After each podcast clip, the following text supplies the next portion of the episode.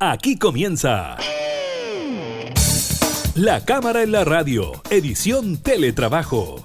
Una revisión de la agenda legislativa de las diputadas y diputados, con la conducción de la periodista Gabriela Núñez. Información, música y actualidad en La Cámara en la Radio, edición Teletrabajo, por Radio Cámara de Diputadas y Diputados de Chile.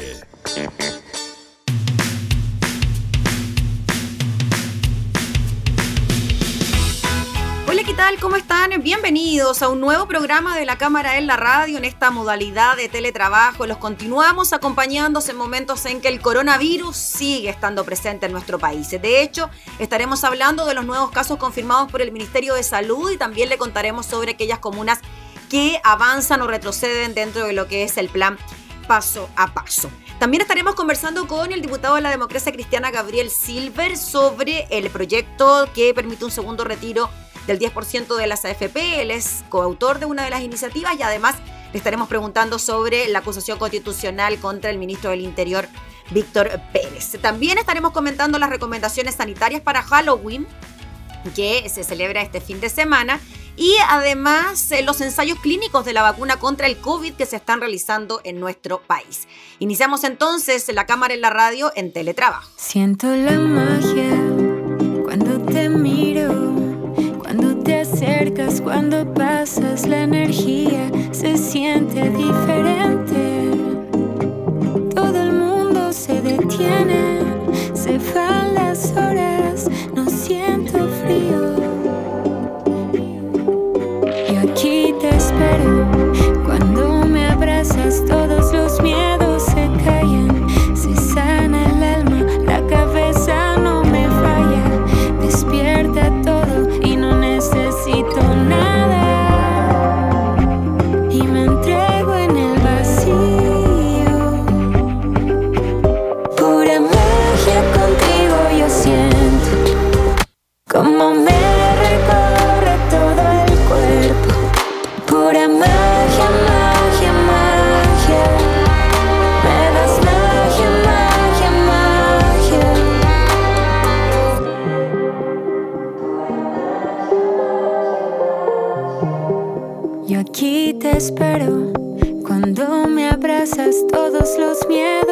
miedos se callan.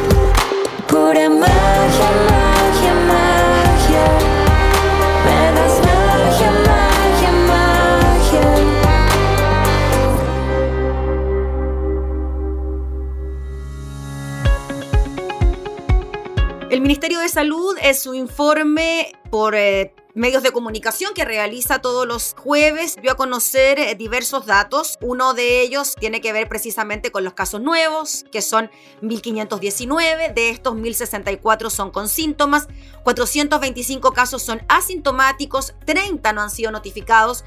Con esto, el total nacional es de 507.050 casos totales de coronavirus. 8.925 de estos permanecen activos, 483.922 están recuperados y en el día de hoy se informaron lamentablemente 86 fallecidos por causas asociadas al COVID-19. Hay 748 pacientes hospitalizados, 611 en ventilación mecánica y 85 críticos. Todavía hay afortunadamente 371 ventiladores disponibles 10.881 son los cupos en las 149 residencias sanitarias que hay en el país. También eh, tenemos datos que tienen que ver con las comunas que avanzan o retroceden dentro de lo que es el plan paso a paso. Por ejemplo, en la región metropolitana retrocede a cuarentena, Isla de Maipo, avanza preparación, independencia, avanza apertura inicial, Melipilla y también la comuna de Ñuñoa, un salto importante para estas dos comunas. ¿Qué pasa en la región de O'Higgins? Avanza a preparación Rancagua, Graneros y Machalí. En la región de Coquimbo avanza apertura inicial prácticamente toda la región. ¿ah? Estamos hablando de la comuna de Conbarbalá, La Higuera, Montepatria, Punitaqui, Vicuña, Canel, Yapel, Los Vilos, Paiguano, Salamanca, Andacoyo, Coquimbo, La Serena, Ovalle y Río Hurtado. También, según información entregada por el ministro de Salud Enrique París, 12 regiones disminuyen sus casos en los últimos 7 días y la tasa de positividad en la región metropolitana es de un 3%. Algunos de los datos entonces que fueron dados a conocer durante esta jornada en el tradicional informe del Ministerio de Salud.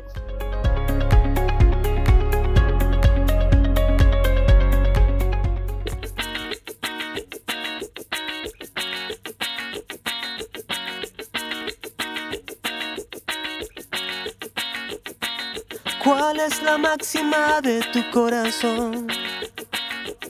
Que me tiene acostumbrado a pedirte perdón.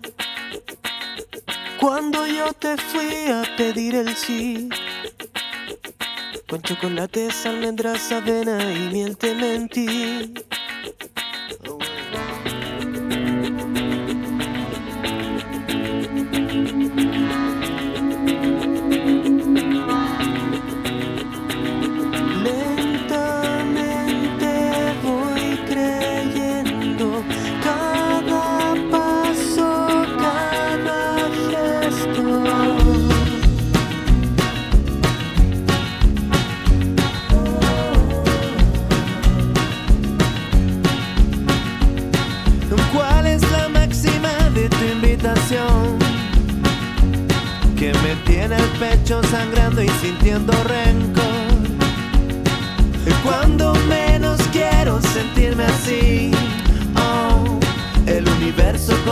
Regalos enfrente de ti.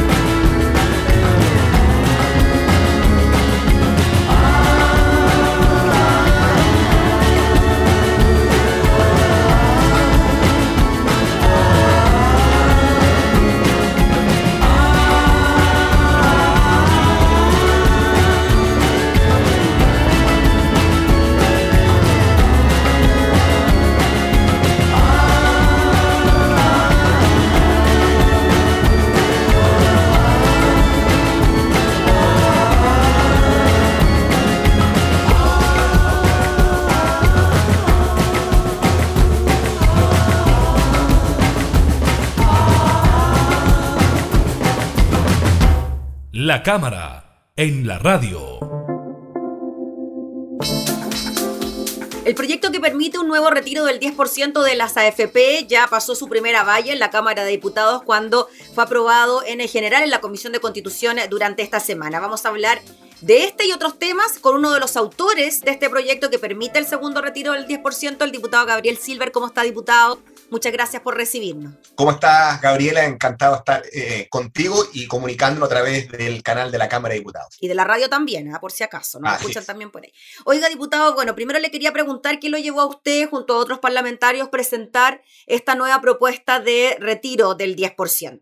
A ver, básicamente porque lo que discutimos con una de las impulsoras, obviamente, que nos invitó a este proyecto, Pamela Giles, es que estamos pasando una coyuntura económica difícil y compleja en nuestro país, pero que también del punto de vista económico puede ser transformado en una oportunidad, así que queremos salir con rapidez de la crisis sobre la cual hoy día estamos enfrascados del punto de vista estructural. Tenemos cerca de 2 millones efectivamente de cesantes. Si ve la situación de la pandemia, efectivamente ha ido pasando y esperamos pronto ya hablemos de vacunación. Lo sustantivo, Gabriela, y hay que señalar, es que la verdad es que muchos de estos puestos no se van a recuperar de manera inmediata. Y para tener una política de shock en términos económicos, y hablemos ahora de la economía, no solamente de los beneficiarios de este 10%, se apalanca, mi juicio, sobre tres indicadores. Uno es la inversión privada, que hoy día está prácticamente ralentizada o en el suelo, no hay proyectos nuevos, por el contrario, hay empresas que están quebrando, que están cerrando, y lo vemos en los distintos sectores de la economía a la hora que uno ve las áreas. Segundo, el gasto fiscal, que a nuestro juicio lo vamos a ver hoy día en el presupuesto que vamos a aprobar en el mes de noviembre, va a apalancar lo que es justamente inversión del punto de vista público, lo que se recomienda es sobregastar. Eh, y eso es lo que vamos a hacer efectivamente como país, principalmente en obras de infraestructura que generen empleo, como vivienda eh, u otros proyectos que generan efectos positivos sobre la economía en conjunto. Y el tercer pilar de una economía es el gasto interno. Y eso está dado básicamente por las expectativas y segundo por la liquidez de que tengan hoy día los consumidores. Si uno ve las tasas de pago a partir del primer retiro del 10%, la verdad es que lograron una recuperación de la economía de manera sustantiva, lo cual habla de cómo rápidamente esta plata que se retiró se reinyectó a una economía alicaído o en el suelo, tal vez la más depresiva desde los años 80. Vale decir, si uno mira desde lejos y ni siquiera desde el beneficiario, para el país, mm. obviamente esto le dio un vuelo importante que le va a permitir un despegue, a mi juicio, de shock en términos económicos. Y un segundo retiro, cuando tenemos una situación excepcional, puede nuevamente generar este efecto que, como digo, que en la economía en su conjunto es positiva, porque aquí vamos a tener más gasto fiscal, más consumo interno y la inversión privada que lentamente debiera intentar eh, acompasarse a este ciclo económico si que queremos salir luego del atolladero que implica a familias hoy día que están en el suelo.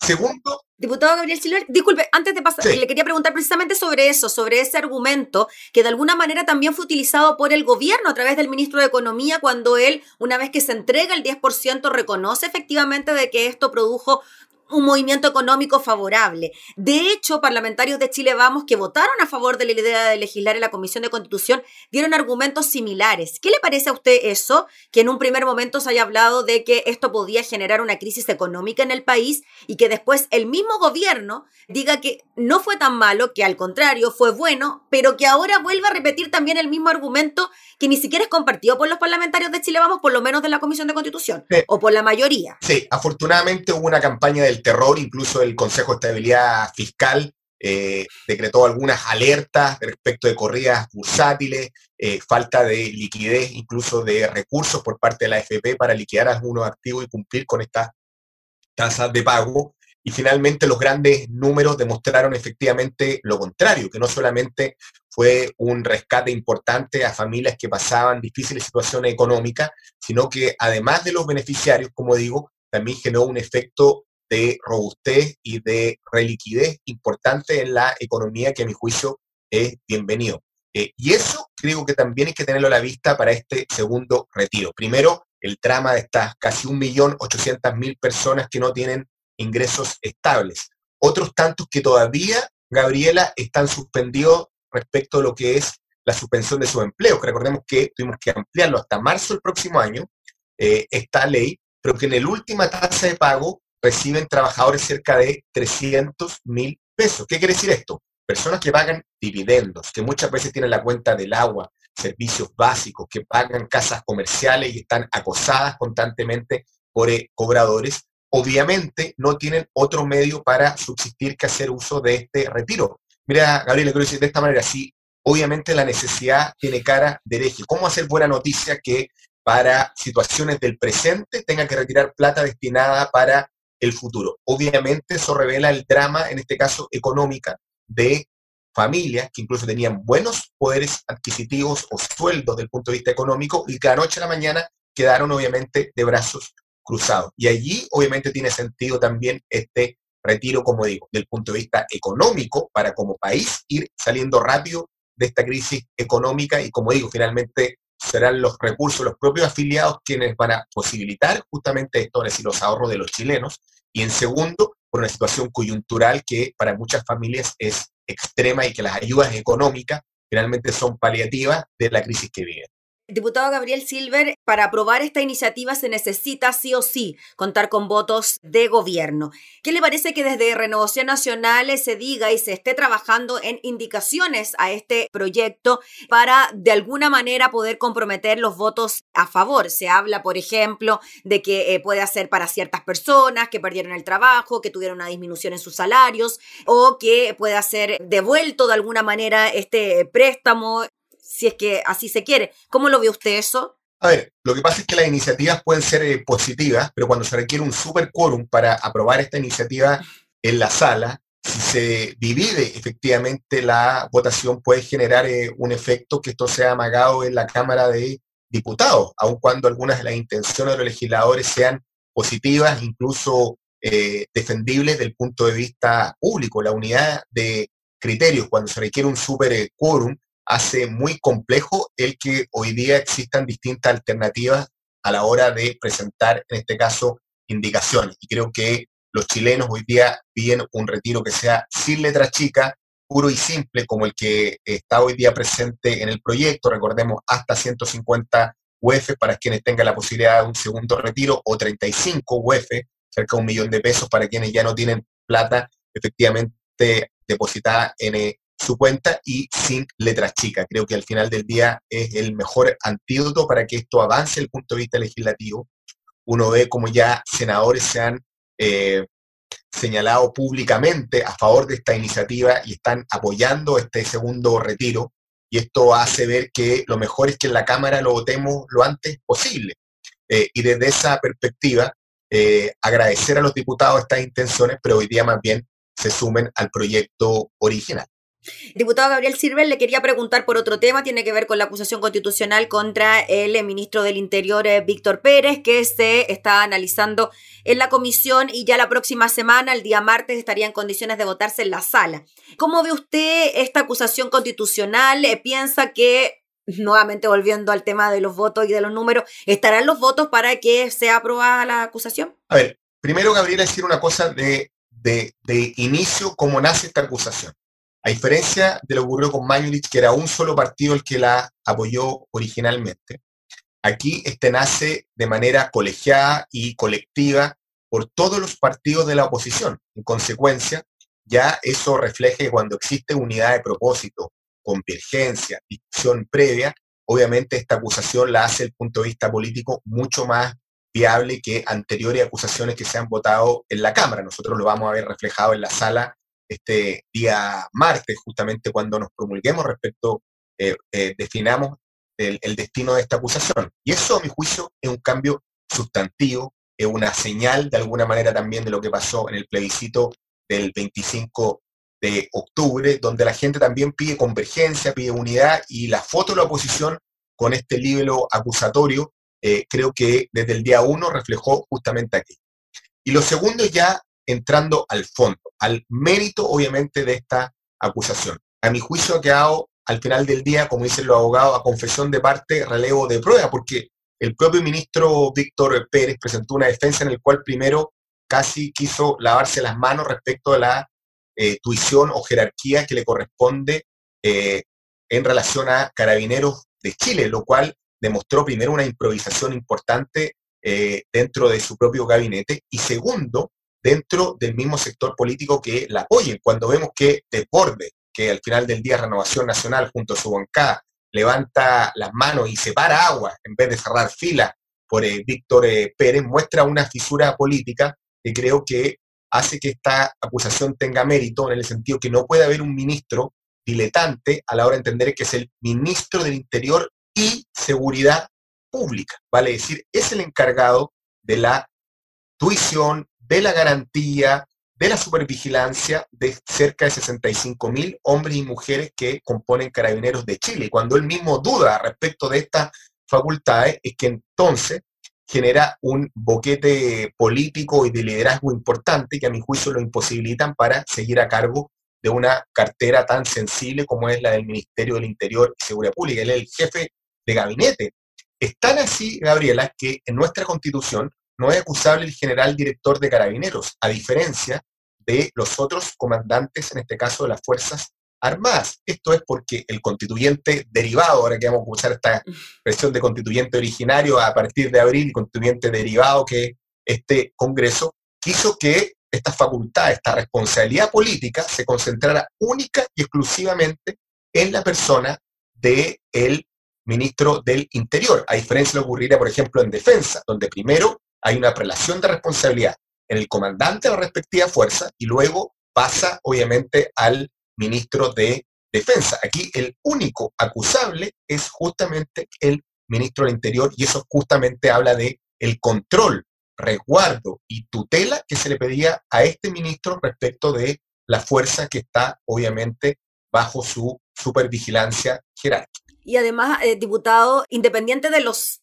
hechos que se le imputan de alguna manera al ministro del Interior que tienen que ver con el control del orden público. La estrategia de la defensa a la hora de asumir que el ministro de Defensa tenía responsabilidades en el actuar de carabineros, también le jugaron una mala pasada a la hora de que se generara este tema bastante polémico frente a la defensa que, utilizó el ministro Pérez para, para dar a conocer su postura. Bueno, exactamente. Nosotros cuando ocurrió lo de Pío Nono, señalamos que lo peor que podía hacer el ministro del Interior era cerrar filas efectivamente con carabineros y que había que hacer cambios sustantivos, primero en el alto mando respecto a su general eh, director, y segundo, algo que era imperativo, que era modernizar obviamente la policía, porque Víctor Pérez asume esta cartera no en el año 1 ni en el día 1 de la administración Piñera, sino cuando ya primero de la administración Bachelet ocurrió lo de Huracán, eh, recordemos lo bochornoso que fue. Segundo, cuando eh, recordemos lo que ocurrió con Andrés Chadwick, también que terminó siendo destituido por parte del gobierno. El orden público ha sido el tema, obviamente, por parte eh, de estos tres años como una de las primeras prioridades de los chilenos. Lo ocurrió en la Araucanía, lo ocurrió en los municipios, en este caso de Traiguén, lo que ocurrió efectivamente con el paro de los camioneros, donde hubo claramente un doble discurso. Nosotros apoyamos se aprobó en el Congreso una ley antibarricada, eh, se aplicó la ley de seguridad interior del Estado a muchas personas justamente por quebrantar el orden público y ahí se estableció una suerte de privilegio de un sector respecto, en este caso, de otro que en plena pandemia también alteró la cadena de abastecimiento eh, de nuestro país, puso en riesgo también el suministro de combustible, recordemos las filas justamente de vehículos eh, para abastecerse de benzina, personas que se pasaron por alto, por ejemplo, las normas de cuarentena y no han tenido sumario administrativo alguno, lo dijo el propio ministro País cuando vino a declarar a la comisión acusadora. En fin, se instaló una sensación de impunidad, primero de falta de jerarquía respecto a carabineros, lo que la propia fiscal Chong vino a acreditar con su investigación respecto a esta suerte de falta de auxilio, por ejemplo, respecto del joven que cae ah, en el río Mapocho, es empujado efectivamente por, por eh, la fuerza pública, y desde esa perspectiva, obviamente, hace insostenible la permanencia de Víctor Pérez justamente a la cabeza de la cartera más importante que es el Ministerio del Interior. ¿Y qué le parecieron, diputado Silva, las declaraciones del ministro Monkever que dijo que de aquí al martes, ojalá, pudiesen convencer a algunos parlamentarios de votar en contra de esta acusación constitucional porque, según él, según su criterio, no tiene mérito? A ver, eh, nosotros creemos que va a avanzar y como digo, esto primero desde el día uno fue presentado por toda la oposición y a mi juicio también debiera reflejarse a la hora de contar los votos donde sí ha habido convicción, debate interno al interior de las bancadas del mérito y justificación del libro acusatorio. En consecuencia, eh, no creo que haya mayor sorpresa, efectivamente, a la hora de enfrentar una votación el día martes y seguramente lo que veremos a continuación será el debate en el Senado del destino de esta acusación. Ya pues, diputado Gabriel Silver, le agradecemos por el contacto para hablar de estos temas y estaremos atentos a estas dos noticias que siguen en desarrollo aquí en la Cámara. Gracias. Muchas gracias, Gabriela, y gracias, gracias. al auditor de la Cámara y del canal de Gracias, diputado. El diputado Gabriel Silver, entonces, hablando sobre el eh, posible segundo retiro del 10% y la acusación constitucional contra el ministro del Interior, Víctor Pérez.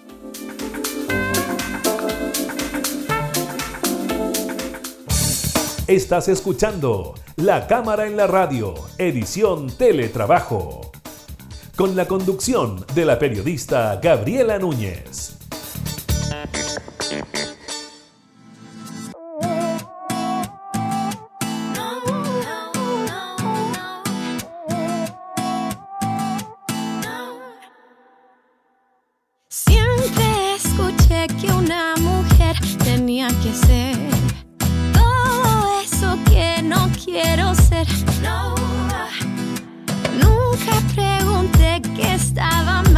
Estaba bien.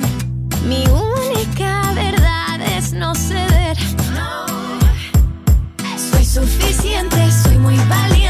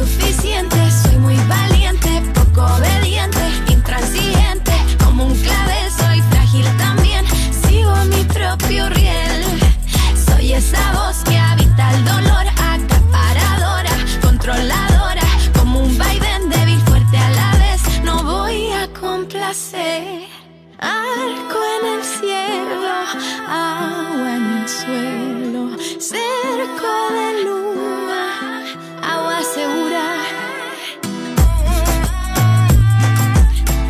Agua segura. Agua segura. Tú tienes la llave, yo tengo el llavero. De aquí vamos a vestido de cuero lago grande como astillero. Y tengo las manos dos agujeros.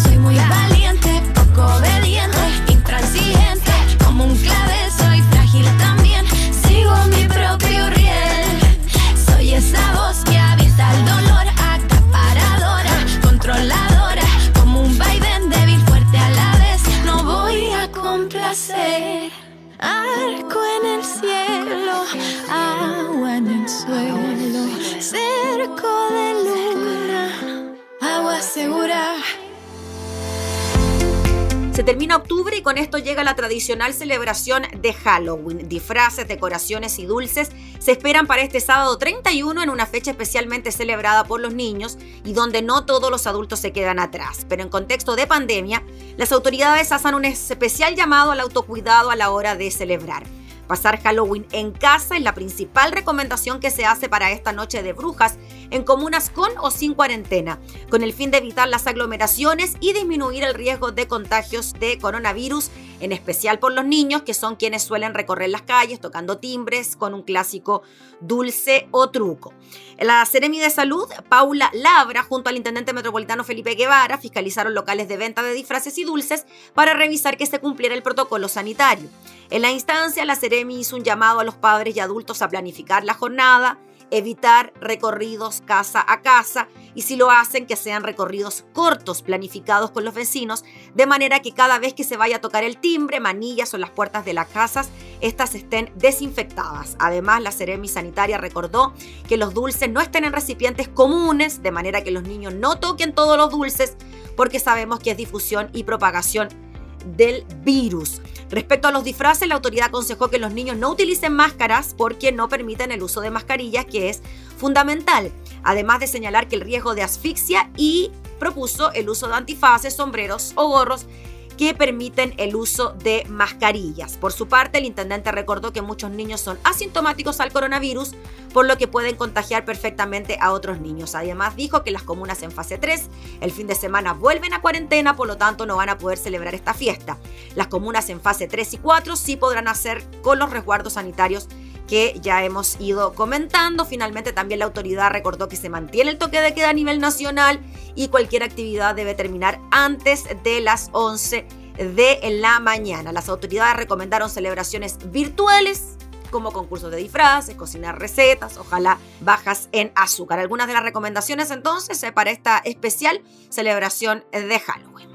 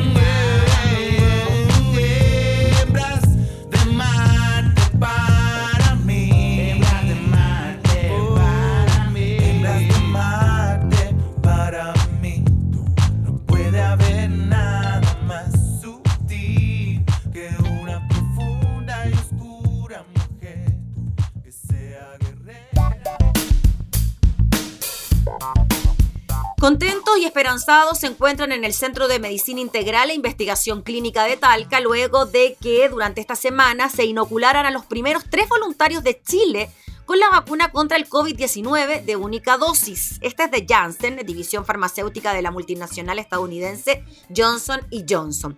Se trata de tres hombres de 29, 49 y 54 años, quienes se inscribieron como voluntarios para participar del estudio clínico en fase 3 y provenientes de la misma zona donde ocurrió el primer caso de COVID-19 en el país. Por eso, el doctor broncopulmonar e investigador principal del CIM, Rafael Silva, dijo a Emol que en Talca se dio el primer caso y ayer fue el primer paciente vacunado en Chile. Así que ese es bien insigne, estoy muy contento que partamos aquí. Yo creo que es bueno que provincia dé una señal. Además, recuerda que la población, o recuerda la población, que esto no es una campaña de vacunación, no estamos vacunando contra el COVID-19, esto es un ensayo clínico con un aspirante de vacuna que esperamos que se valide en el futuro y se pueda aplicar a todos los chilenos. La vacuna está financiada parcialmente por el gobierno de Estados Unidos y está regulada y vigilada por la FDA. Además, el pasado 30 de septiembre, el ISP autorizó el inicio de pruebas en fase 3, tanto para Janssen como para la desarrollada por Sinovac Biotech donde cada una tendrá 13.000 voluntarios. La mitad de los voluntarios recibirá un suero fisiológico y la otra mitad obtendrá la dosis real. En fase 1 y 2 se demostró que esta vacuna generaba anticuerpos en el 99% de los pacientes y eso es una buena noticia. Lo que tenemos que ver ahora es si esos anticuerpos que se provocan a los 30 días, lo que nosotros vamos a medir, se mantienen en el tiempo, no sabemos cuánto y si el hecho de tener anticuerpos elevados se condice con que no les dé COVID, se enfermen menos o si les da que no se agraven. El SIM tiene habilitado en su sitio web simtalca.cl un formulario para que las personas interesadas en ser voluntarias se puedan inscribir. A la fecha, detalla el experto, van cerca de 300 inscritos. Ayer fueron 3 los inoculados, hoy serían entre 5 y 6, pero se espera que el promedio diario sea entre 20 y 30 personas, dice el doctor.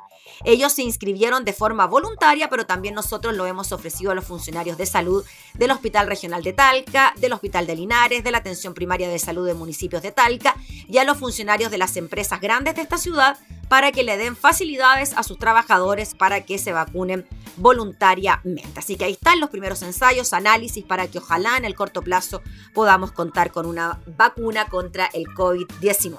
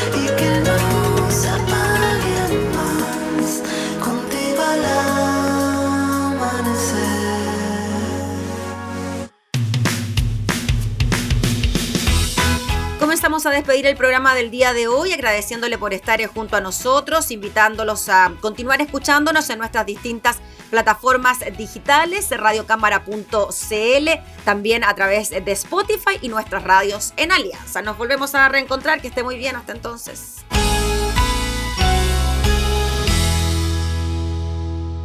Hemos presentado La Cámara en la Radio, edición Teletrabajo. Una revisión de la agenda legislativa de las diputadas y diputados, con la conducción de la periodista Gabriela Núñez. Información, música y actualidad en La Cámara en la Radio, edición Teletrabajo. En Radio Cámara de Diputadas y Diputados de Chile. Hoy más que nunca, acercando las leyes.